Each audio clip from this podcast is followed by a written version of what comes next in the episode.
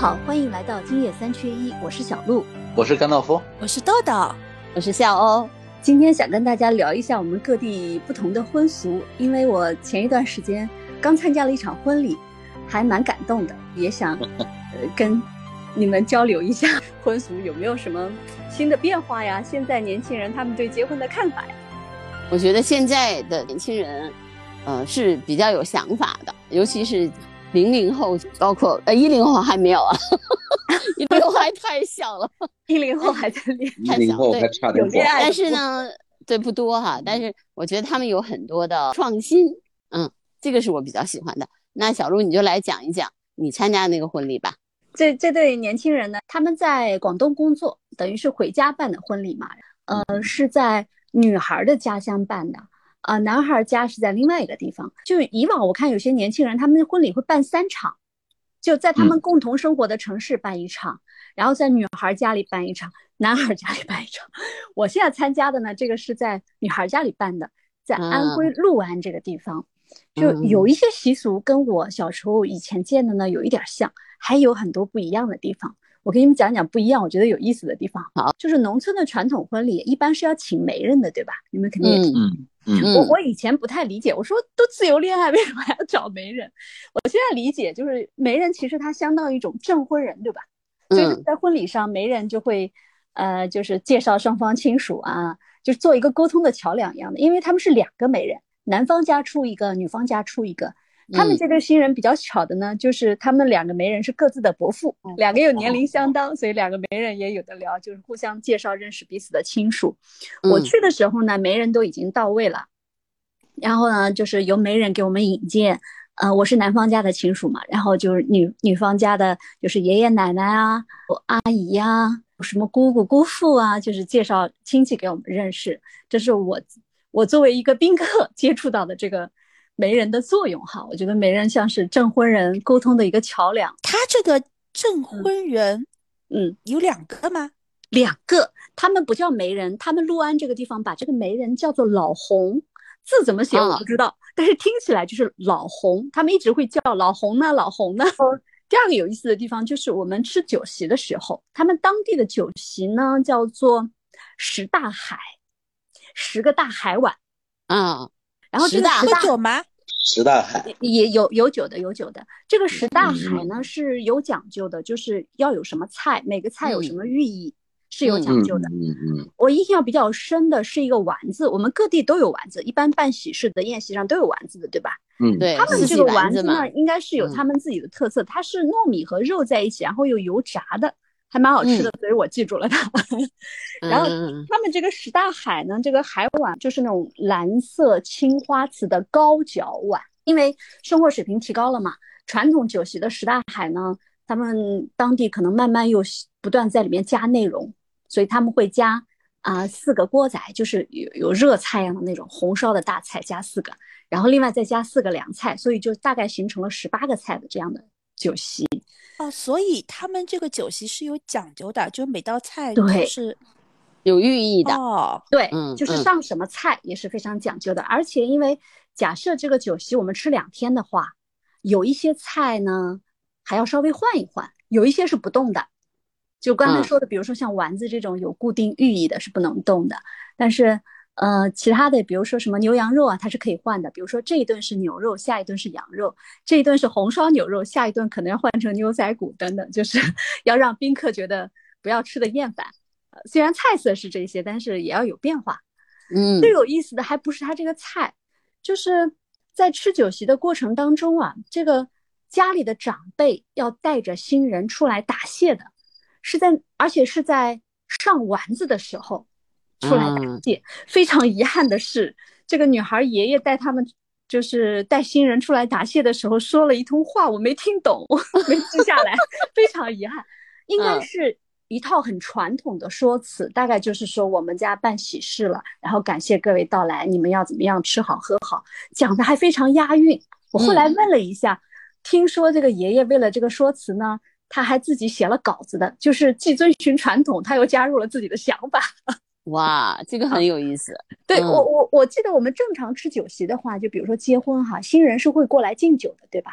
嗯。但他们这个答谢是不一样，他们会他们这个酒席因为是在呃自己村里面家里面办的嘛，这个酒席呢布置的地点就是家里的客厅堂屋，所以这个新人出来答谢的时候呢，呃是在堂屋的这个门口先铺了一块红布，然后新人在这个红布前面呢鞠躬，啊，然后爷爷带着他们说这一番话，呃，我觉得就有点像大家。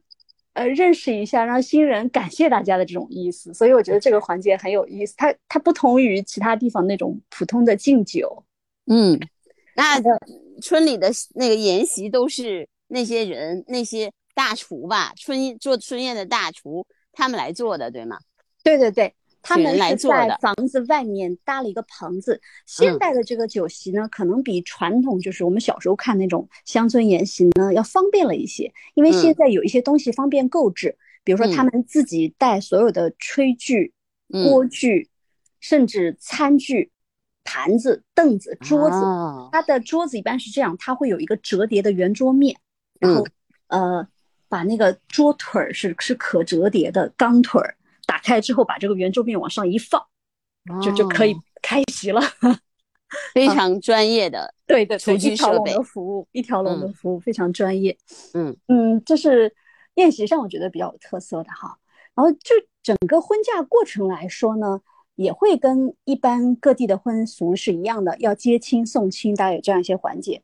很遗憾的是，我那天临时被抓了开婚车。我没有看到，我在 后面，我在后面啊，我没有看到这个是就是新娘的弟弟怎么背着她上车的。据说上车前呢，他们是有一些习俗的。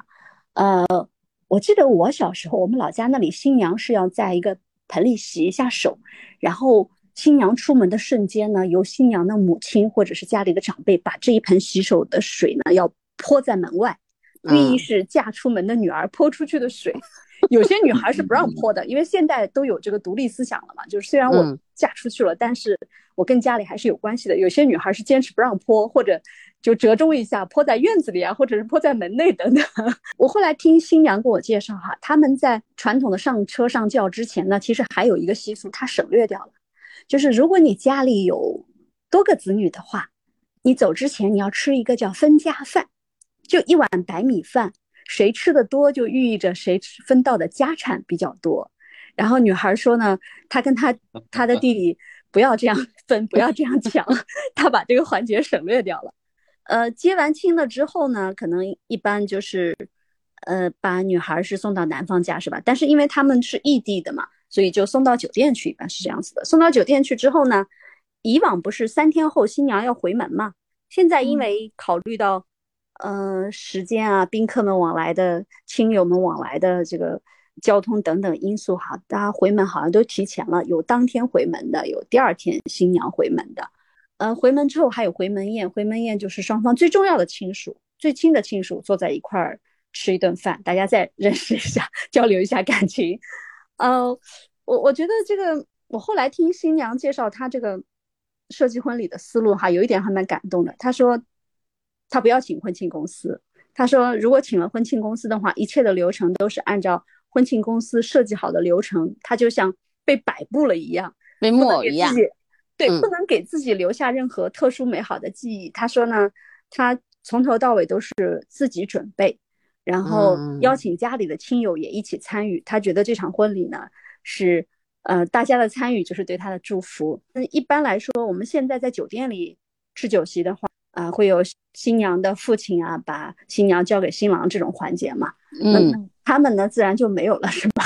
呃，因为是在家里面办的嘛。他在他呃自己就是祖屋的门前的空地上布置了一块场地，这个场地上呢就是布了一排一排的凳子，然后有一个主席台。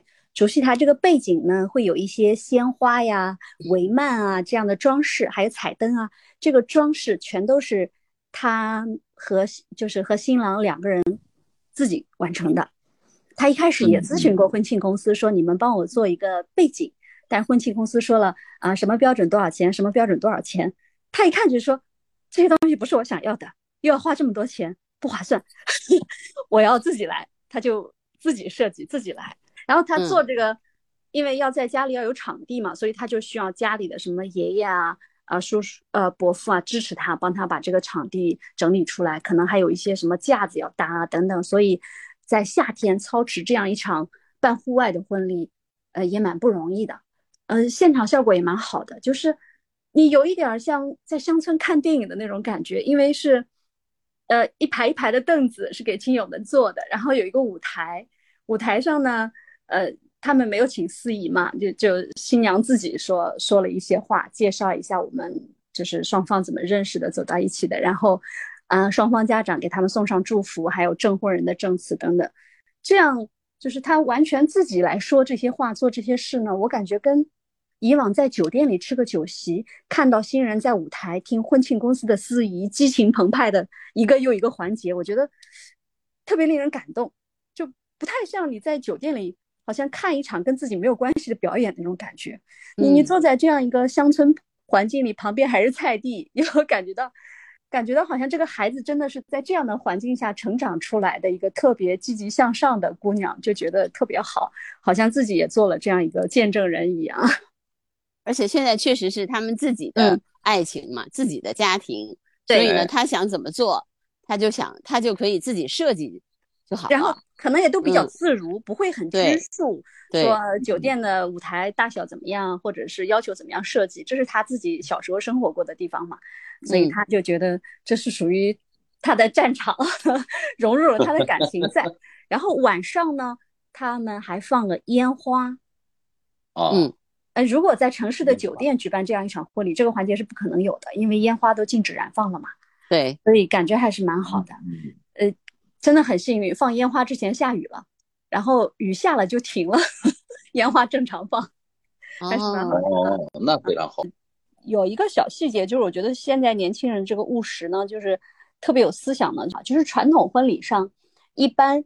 女方准备的陪嫁不是要有各种各样的东西，比如说有喜被啊，有一个东西，呃，我看有一些人婚礼上会买，叫子孙桶，就啊，对对对对对，最早是那种木质的马桶，后来就换成了痰盂，上面还还要印上红双喜的，对吧？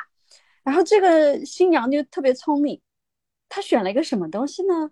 就是她选了一个小婴儿，就是婴童阶段可以用的那种小马桶。啊，就是儿童，他刚刚学会自主，解解决自己的生理问题的时候，嗯，要用的这样一个工具，他就想了，他说我买一个那个痰盂又不能扔，又没有用，他说我还要找个地方放着，这多不好呢。他就很聪明，他就想到了买一个儿童用的这个小马桶。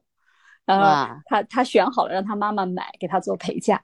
嗯，我就觉得这些细节啊，就特别能反映这些年轻人，他们其实是特别能干的一代。其实每一代的人啊，都有他在婚礼上的那个创新。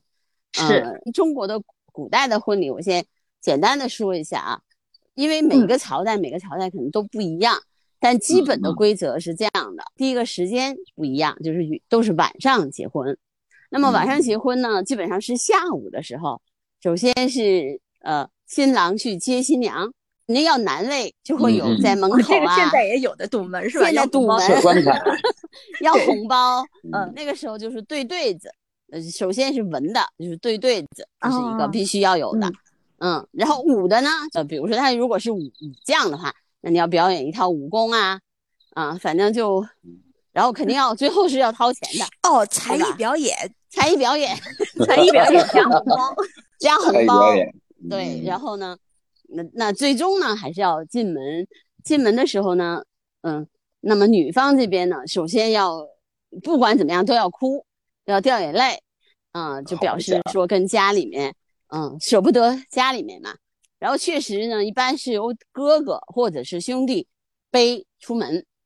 嗯嗯，背出门，背出门呢，也也有很多的讲究啊。有的地方呢，就就是直接背就完了。那么有的地方还要设一个河，设一个，比如说这个水潭呐，类似于这样的，就是说，嗯，就类似是背背出门以后，你要顺顺利利啊，一切一切和谐啊，反正就是水嘛，都是那个吉祥的象征。还有一个呢，就是有一点儿，就像你说的，嫁出去的女儿。泼出去的水，啊，反正是这个出了门之后，呃，基本上就是有聘礼都要就是抬出去，十八四十八抬，呃比较多，对，那么里面都 而且都要把把那个东西摆出去，就是让大家看到，越看着看的越多越好。那我懂了，虽然现在变了，但是摆也是要摆的。要摆的，对吧？婚礼呢，当时发了个朋友圈，我就是把他们这些呃陪嫁和聘礼拍了一下，他们是摆在一张一张桌子上的，就是女孩出阁前是摆在一张桌子上给亲友看的，其中有一个小箱子，放的是呃男方家给的彩礼钱和女方家给的陪嫁钱，这个放在一起一扎一扎的红色的人民币还是蛮惹眼的，好多人都问我到底是多少钱。你看，就是那个时候呢，古代的时候是什么呢？嗯，是是抬呃那个首饰，一箱一箱的，对吧？嗯，一箱一箱的首饰，金银首饰不批，啊，不批，有的时候还要更有钱的陪嫁他们马，就是这个牲畜，对吧？嗯嗯，然后呢，都要让大家看得到，而且要走的特别远，绕道，就是为了让让啊让大家看见，都都看到。哦，就是炫富，炫富，或者说这个不叫炫富，我我其实就是一个，嗯，能理解了，就是娘家人希望让村子里当地的人看到我的女儿嫁的。风风光光的嫁出去了，我们对女儿很好，女儿去的这个人家也很好，所以那天他们把这个什么呃彩礼钱啊和娘家的陪嫁，就是一箱子人民币摆在桌子上的时候呢。我我觉得很正常，我没有觉得说这是一个不健康的习俗或者什么的，因为，呃，他们家不是年轻人双方去在广东工作嘛，嗯，对女方家长来说呢，女儿算是远嫁去了，他们就希望保障女儿有一个很好的生活嘛，所以他们给的陪嫁的这个金额，就钱方面是超过男方给的彩礼的，他们想表达说我不是一定要你这些钱，所以呢，呃，彩礼和陪嫁。女儿全部带走，嗯，后他也展示了一些首饰，就是大概就是还有还有啊，我我我再说一下，古代的时候是这样，对，古代是这样的啊，古代是呃，先是男方下聘，男方下聘的时候就要把这个就是聘礼先在婚礼之前先送，这个这个女方家。送到女方家，那这个也是非常。呃，那个壮观的场面，壮观到让你觉得，比如说他可能真的是好多台啊，就是都把这个就就就是说表示对女方的尊重和男方的这个气势。对，电视剧里也看过，好像古装剧里有这样绫罗绸缎呀 这些东西。对那个对对对，男方也是表示重视嘛。呃，盛家嫁大女儿的时候，呃，男方家的船说停在什么码头了，一箱一箱往家里抬东西，好像是有这样一个情节。是的，是的，嗯，这个这个其实是不管是多少台，就不管每个地方，不管每个朝代，这是一些基本的婚俗哈，就是中国的婚俗。如果是坐轿子的话，要有颠轿环节，就是一开始上轿的时候，轿夫就开始颠，就是说明这个呃，一个是说。你将来那个前途光明啊，或者是这个那个这个气势高嘛，就是那个颠轿嘛，然后他还会唱歌嘛，就是你看那个《红高粱》里不有嘛，对吧？对，就是抬轿歌。然后这个时候呢，嗯，还是要塞钱给轿夫，他就后来就好好抬了，要不然你就电死你。啊，哦，我懂了，为什么开婚车的？呃，就是主家也会给红包的，大概是传统这个是一一个意思，只不过是变形了，对吧？对对对对对，懂了。你看，就是所以你看，现在都是有依据的，都是有依据的啊。对对。那么我们再回来说，就是花轿进门的时候啊，有很多的讲究。嗯，一个是大部分有些地方是要过火盆的，就是红红火火的意思。下了轿以后，那么进到男方的家里面的时候。那那基本上来说呢，这个家里面要出一个全福人，就是这个全福人特别重要。这个这个人呢，就是儿女双全，儿女双全，父母俱在，父母俱在啊，是吧？就全福人嘛，这种人是是要铺床的吗？还是还有别的任务？嗯，他就是要陪着这个新娘嘛，一切一切的这个习俗都是要陪着新娘的啊，所以这个是个全福人。这个全福人呢，就等于是要。一直陪着新娘，就是他呢，比如说搀着新娘，然后他要说一大堆的话，一大堆的吉祥话，这个人要特别会说话，有点像你们的那个，对，要有点像你们那个证婚人的感觉，就是每一步他都说一大堆吉祥话，啊，这个人从头到尾就是说吉祥话的，嘴替，要嘴替，嘴替。但是会这种说吉祥话的人，我不知道有没有地方保留这种习俗。但是就是这个全福人来铺床，我们老家小时候是。是有的，有的。我我妈妈因为有儿有女嘛，然后以前我外公外婆、爷爷奶奶都在的时候，我妈可忙了，经常去给人家铺床，因为像她这样的比较少。对对对，像他这样什么公婆、父母、儿女都在的，就是说不多，所以他很忙，一直被人请去，尤其是到了结婚旺季的时候。尤其是什么呢？就是他有他儿女双全很重要。如果只有儿子，你家里全是儿子，你不是全夫人。如果你 家里全是女儿也不行，必须是必须是有儿有女。双全，父母健在，公婆也健在。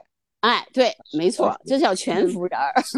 嗯，然后如果是儿子呢？比如这个人他儿子，那儿子可能生了孙子了，那孙女儿就是这样的一个人。就如果说能找到一个，比如说女儿也嫁了，女儿也是也是有儿有女，那就这个人是全福，就是这个人就忙死了，稀缺了呀，这 太稀缺了。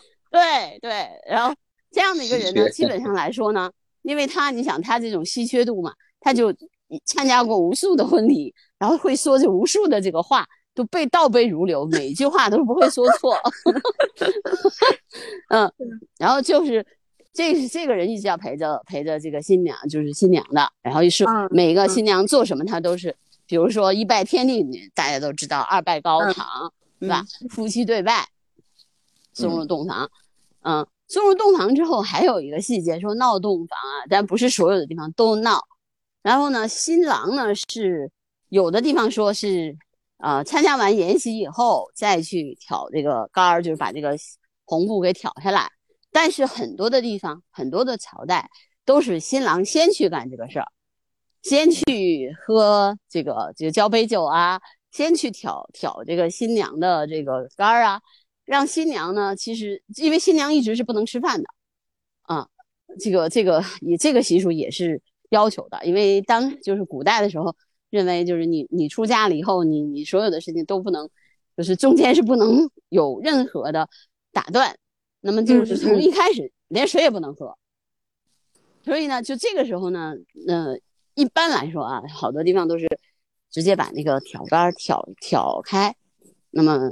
新郎就可以比较正常的，呃，去干别的事儿了。比如说，新郎去喝酒的时候，新娘就可以不光是坐在那儿等着他掀盖头，他就可以稍微放松一点啊。在比如说在那儿坐着，也可以稍微稍微吃点东西，但是也不能吃太多。但是就会有这个全夫人一直陪着他，然后直到直到这个这个新郎呢那边呢，就是可能要去参加筵席嘛。嗯，对。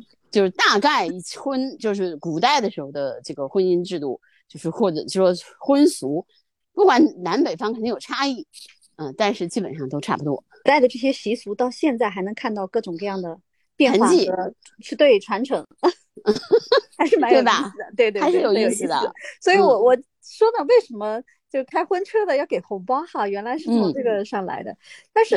在像新中国这么多年哈，这个就是接亲的这个交通工具，我觉得变化也蛮大的。你看那个呃电视上看的早些年北方有什么骑骑毛驴、骑骡子、马车、骡子，我告诉你有一个特别好玩的，大的工厂里面骑自行车。不光是大的工厂，我们小时候在乡下八十年代自行车比较稀缺的时候，如果新郎骑着自行车来带新娘也是很好的。对，如果没有的话，反而是要找别人的什么卡车、拖拉机来送，好像是那个时候没有小 汽车的时候，嗯，骑自行车接反而是很新奇的，非常新奇，对吧？对对，新奇的，很新奇，不亚于你今天开着豪车去接新娘。对，就其实来讲，就是每个时代都有都有每个时代都还都是在创新，因为八十年代的时候那些东西大家还是喜欢那种新鲜的，比如说自行车呀，甚至说。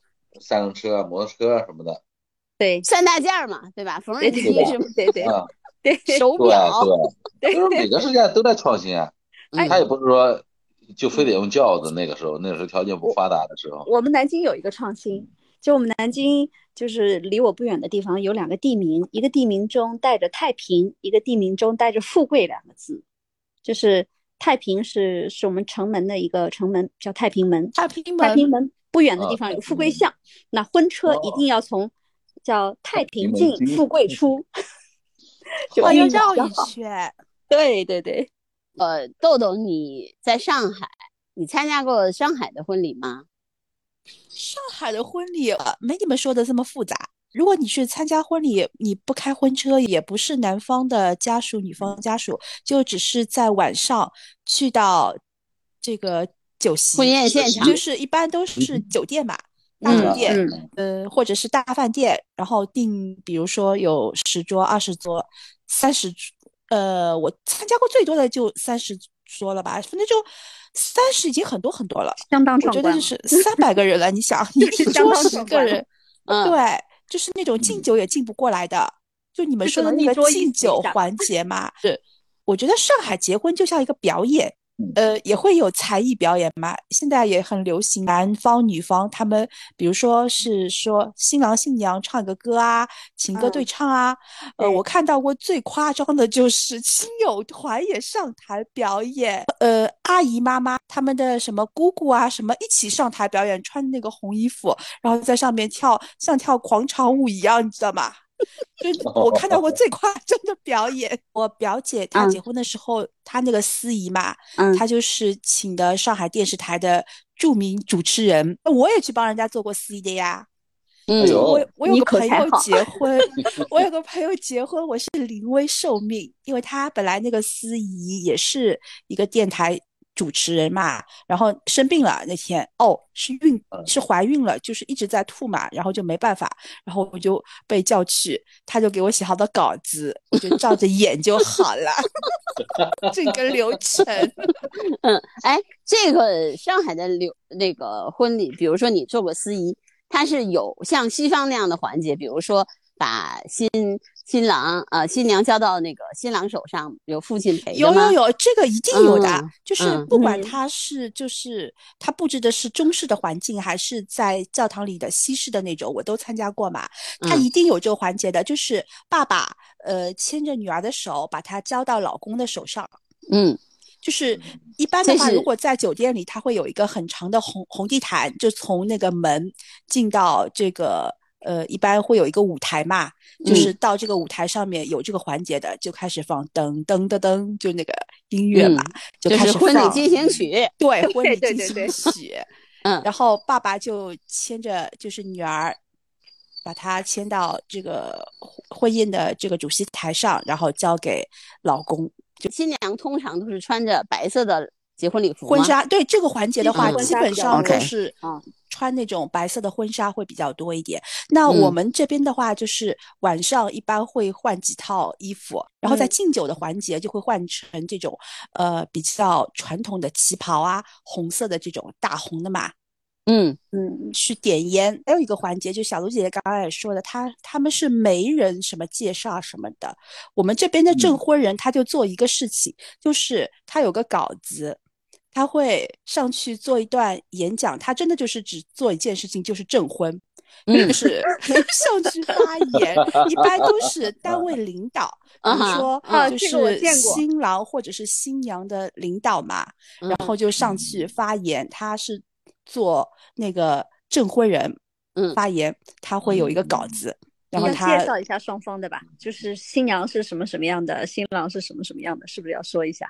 呃，一般他也就要夸不夸一是下新对对对，就是互捧一下嘛，就是相约互啊捧一下，就会嗯。说呃，我们美丽的新娘啊，什么什么什么的。